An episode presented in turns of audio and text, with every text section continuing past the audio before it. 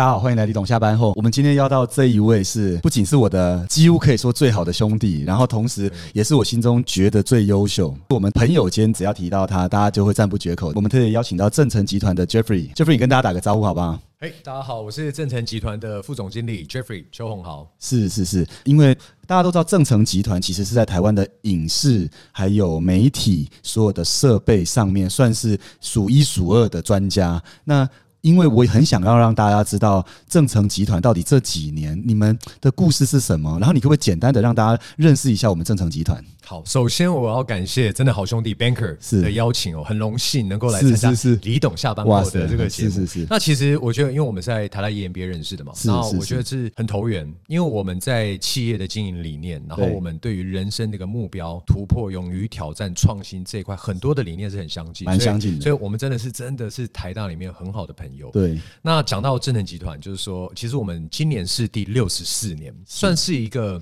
呃过了半世纪了。哦，对，那我算是家族事业嘛，所以算是我是第四代。可是其实现在我想要把整个正成集团把它做一个所谓的企业家族的经营，就是说，其实我们是从摄影器材代理起家，我们早期从代理这个相机、脚架、灯光配件，从平面的到后来转进到录影呃电视台。拍电影的电影工业，到这几年的更消费型的电子产品，比如说 GoPro 这个空拍机，哦。然后网红使用的，包括我们今天的 Rode 麦克风，哇。现在的 Podcaster 很多都使用我们的产品。那所以其实我们的一个转型路程是，我们发现过去六十四年，我们每十年都看到一个产业的一个转变，它都有一个算是典范转移。譬如说，从以前底片时代到后来有数位，那其实我们身为代理商跟通路商，我们是要去引进最好最新的产品来提供给我们的使用者跟消费者。那早期其实我认为说，我们是一间从代理跟贸易起家的厂商。后来随着我们到亚洲各个市场去开分公司，现在慢慢走国际布局。我们从一个品牌为核心的角度，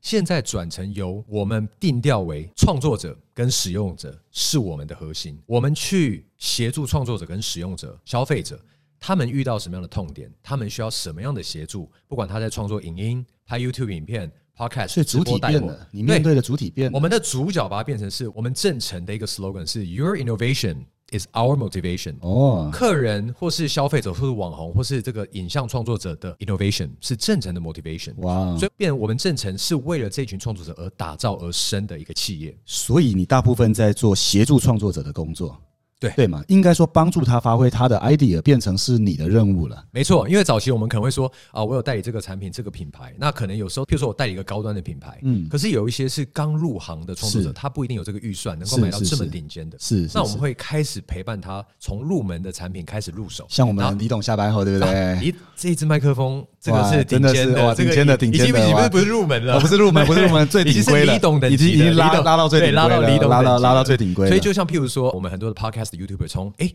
他要怎么入手，懒人包是什么，我们就透过电商线上的，透过影音拍摄的一些产品介绍、网红分享，然后透过线下，我们也打造我们的正成购物旗舰店，即将在六月到七月会正式开幕。那其实除了我们正成直营的电商跟线下，其实我们过去这六十几年，我们是透过 B to B to C，我们有好几百家、上千家的经销伙伴在台湾以及亚洲各地去做销售。那所以其实我们的一个任务，除了我们协助我们的消费者，就所谓的创作者或使用的一些 end user，我们还有个很大任务，就是协助我们的 business partner，、就是我们的 dealer，我们的经销伙伴，一起给他们最好的产品线，让他们的产品的提供的服务变多，当然也让他的毛利 margin 获利增加。那因为我让消费者，不管是透过经销商去服务他，或是我直接 direct to customer 服务他，是我把消费者让他们的痛点被解决，经销伙伴的获利提升，大家一起变好，那我正成也能够成长。那我正能成长，就让我所代理品牌也一起成长。所以其实我们是一条龙的。一条龙的。对，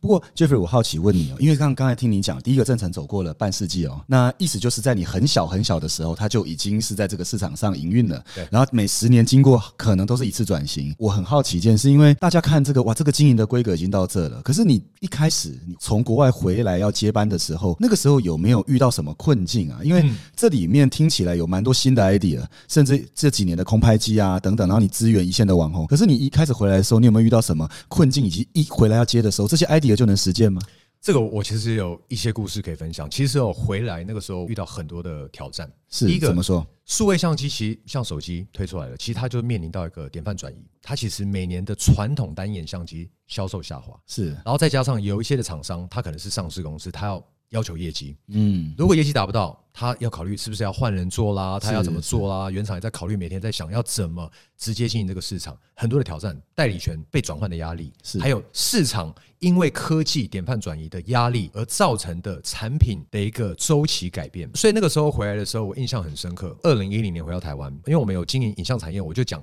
照相器材产业 photo 这一块，是二零一零到二零一二是是最巅峰，是开始每年的相机出货量。然后跟经销商的生意也受到电商的冲击，每年经销商都在反映说他们有二十五趴到三十趴的下滑，你说一直一直往下掉，，对，一直往下，掉。那怎么办呢？原厂他也要生存压力，所以他又塞我货。他说：“哦，Jeffrey，这个这一季的 quota 我们一定要达到、嗯 o t h e r w i s e we need to make a different choice。”那这是不是在威胁？是可是其实这个都是逆境哦。那时候我有一段时间的压力非常大，而且我刚刚讲到家族事业，我有一种觉得说，身为第四代，我必须要把事业发扬光大。如果在我手上有掉了任何的品牌代理权，我怎么对企业、对我的团队、对我的同仁、对我的正成集团有所交代？那压力很大。是是，因为大家把焦点都放在你身上了嘛，没错而且回来会看你的表现啊，对而且看你是玩真的，还是说你到底有没有这个能力来协助我们做转型、跟经营、跟升级嘛没？错，所以那个时候我突然觉得说，如果我们不转型不行。第一个，我去看国外的成功的一些通路商，他们在经营什么样的产品。然后第二个是我们传统透过 B to B to C 的销售模式，它是很好，而且现在还是大众。可是它有一个问题是，我透过 B to B to C 销售出去，经销商难免我们都知道他们会采购最热销的产品线，因为他不会给你采购全系列，所以你在一般的电商通路或一般的店面，你只能看到最热销的。如果是你有时候有些需求比较高阶的产品线，你可能在那边又买不到。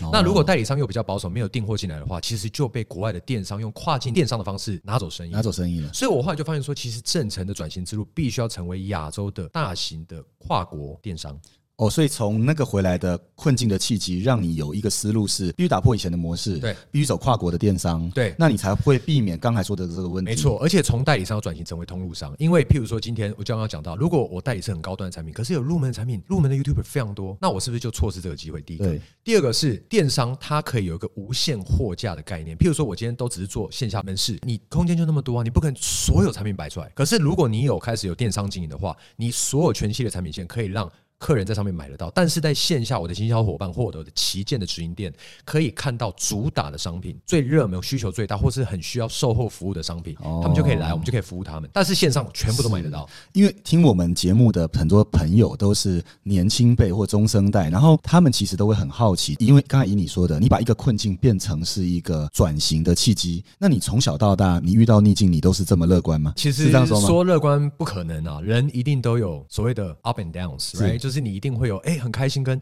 很低潮的时候。但我自己给我自己的一个想法，就是说，当然这还是要有一个时间去消化累积出来的自己的一个 philosophy，就是说低潮或是一个 adversity 逆境的时候，其实是一个人能够成功。的一个最好的一个机会，因为哦我记得在二零一二到二零一五那段期间，有有一段时间，我觉得压力很大，而且我甚至很生我的供应商的一种闷气，就是说，你看我每天被塞货，是然后我我就觉得说，我那时候要突破，我要成为一个最大通路商，就是我要原厂也没办法取代我，是所以这是一个动力，push 我一定要一直成长。那其实到现在了，我们也逐步的一直在很好的有客户、有经销伙伴，也有原厂支持，我一直成长。我后来反过来想，其实我很感谢那时候原厂所有的这些压力，还有市场的这种变动，因为其实 adversity 这种逆境，它真的是变成一个最好的养分，它是给我的一个算是一个逆境的贵人。是指点我说：“OK，不能安于现状，你要成长。就像健身嘛，我们要去健身很辛苦，面对逆境一样的概念，我们要怎么样去接受它、挑战它，想出方法，与团队找出新的策略，引进新产品、新模式，做电商、OMO、哇 Online Merge Offline。所以那时候就是这样逼出来的。因为诶，是是是我们销售量这么多，可是原厂还要叫我再成长三十趴，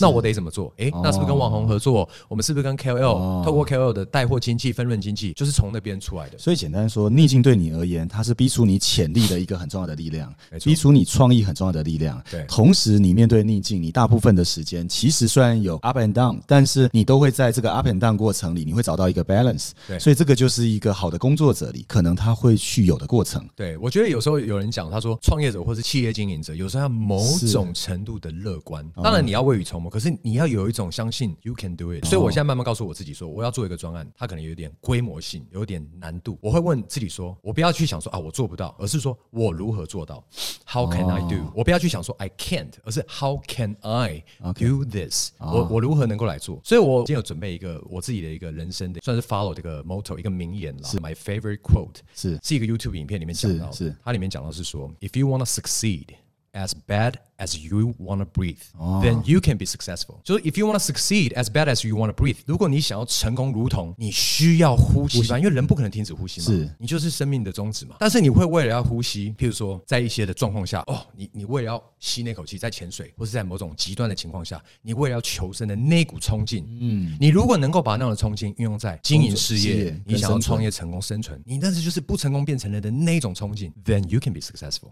嗯，对我，所以我就是以这样来勉励自己，不过我也好奇一个，你爸妈对你很严吗？蛮严的。真的吗？对，因为别人看到你是说，哇，Jeffrey 你好光鲜亮丽哦，哇，Jeffrey 你今天又干了什么事，又开了什么会，又出国了，光鲜亮丽的一面。可是我也很好奇，你爸妈真的平常他们跟你的相处是怎么样跟你相处？而且是不是你现在还是跟他们就是住在一起，对不对？呃我是说你住很近但我们分开了我们哦分开了，我结婚嘛现在他们对你很严吗？其实从小到大他们是非常严厉的，非常非常严厉的父母。但是当然也有也有好的时候，可是我他们今天不在了哈，我们可以我们可以讲嘛，对对？他们可能后续看这个 OK，影片会去看这影片。其实我印象中，在从小我不是一个 typical 在掌声中成长的小孩。真的啊，对，因为其实我父母亲他们会说哦，我我爱你，这会讲。可是就是说他是很严厉要求，而且甚至传统这种激励型，用比较 harsh 的言语去刺激 push，然后甚至就说哦哦如果你怎么样怎么样，你就是可能不成才，怎么样怎么样，可能就会提醒你，可能这样会失败。就是他其实给我是很大的压力。可是我觉得我很幸运，是可能当然我的环境，我父母亲还是有给我一定的的一个教育上的 support。当然我环境，我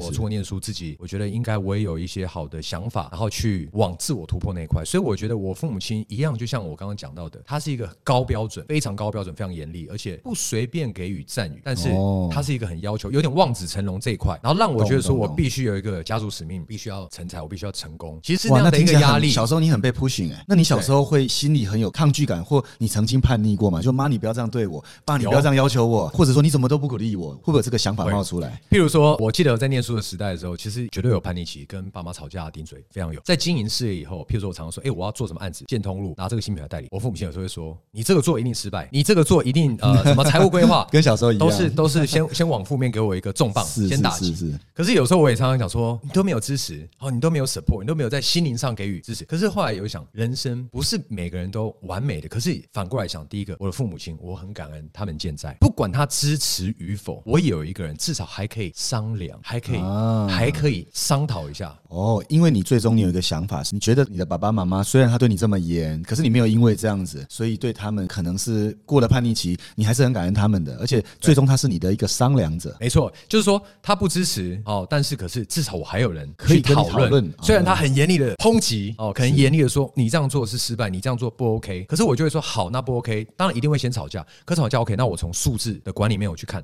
那多少的数字来投入这个事业，怎么建立，我们要找什么样的人才，我要怎么样的去开拓这样的新机会，开始从这样的磨合去取得他们的信任。那其实现在，因为我们现在做的很多的专案，是我们过去六十年并没有做的。对，所以其实我觉得他们也很支持，他们也很开明。所以我觉得就是说，其实人要经营啦，有很多的面向，自身教育、努力一个观念，然后当然环境、父母亲。那有些人可能不一定有父母亲的支持，可是我觉得我我想分享给大家的是，其实成功取决于在你个人。嗯，因为今天无论是，其实我们也看过很多啊，很多的是那种所谓的富二代啊、有家里的支持，可是有些人可能他不一定喜欢那个产业，是，或者是说他不一定有那么有冲劲，也许他的事业成就就没有办法超越他的父母亲。是对或者说他可能，譬如说有些，你看现在我记得有个统计，全世界的非常成功的企业家有超过一半以上，甚至更高比例，全部是第一代，啊全部都是 self made。所以我们会知道说，财富是可以传承，没有错，因为我知道你在财富传承这块做非常好。可是我们知道，其真正的成功在于你个人，你有没有那个信念，你有没有当做是如同你必须要呼吸到空气一般的那样的冲劲，是是要去做你热爱的事情。是，假设有一个年轻人问你说，因为比如说你跟你父母在同一个产业嘛，至少你还有人可以商量。可是有很多的年轻人他不是、欸，他的爸爸妈妈跟他是两个世代、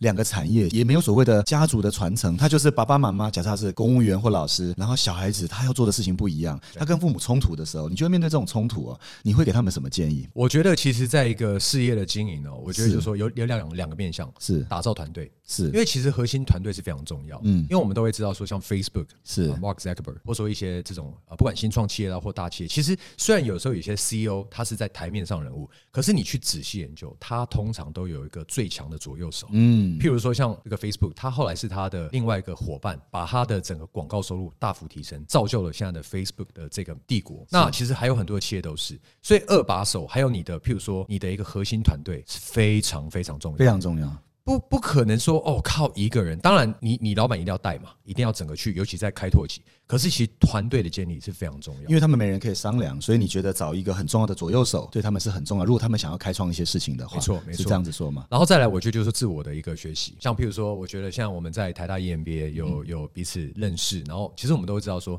其实不管人生哪个阶段，你是二十几岁刚创业，三十几岁哦，现在可能啊有一些转型期，四十几岁可能中年壮大期哈，或者说可能哎你可能是高阶经理人，你可能在转换，也许你是不是有人生第二是曲线？那其实我觉得跟同才的学习，不管你是看书，不管你是看李董下班后的这个的自媒体，好，或者说可能一些产业的 conference。譬如说，我知道那个你有在做这个牙医的论坛，其实大家在各自的领域都要有不同的火花去激发嘛。那所以有时候可能同产业的交流，那有时候跨产业的交流，我觉得甚至能够做一些跨产业的交流，非常棒。像我就是因为跟很多跨产业的先进前辈交流。开拓了很多的所谓的我们叫弱连接的新商机，哦因为可能本来不是这个产业，可是譬如说像有一些非常高端高科技的产品线，现在开始找正成集团来合作，因为他发现说，哦，他那么高阶的处理器是可以透过我的通路去给高阶需要工作这种效能高效能电脑的一些运用的 components。我本来想说我们是摄影器材或影像，现在更多的电子连零组件在连开始来找我们合作。哦，对所以这就是弱连接的新商机，我觉得是一个蛮新的用词哦。对。在弱连接中找新商机，弱连接就是跟我关系没这么深，对可能也不是在我最核心 core 的生活圈，对可是这些周边的人，我可以找到新的发展机会。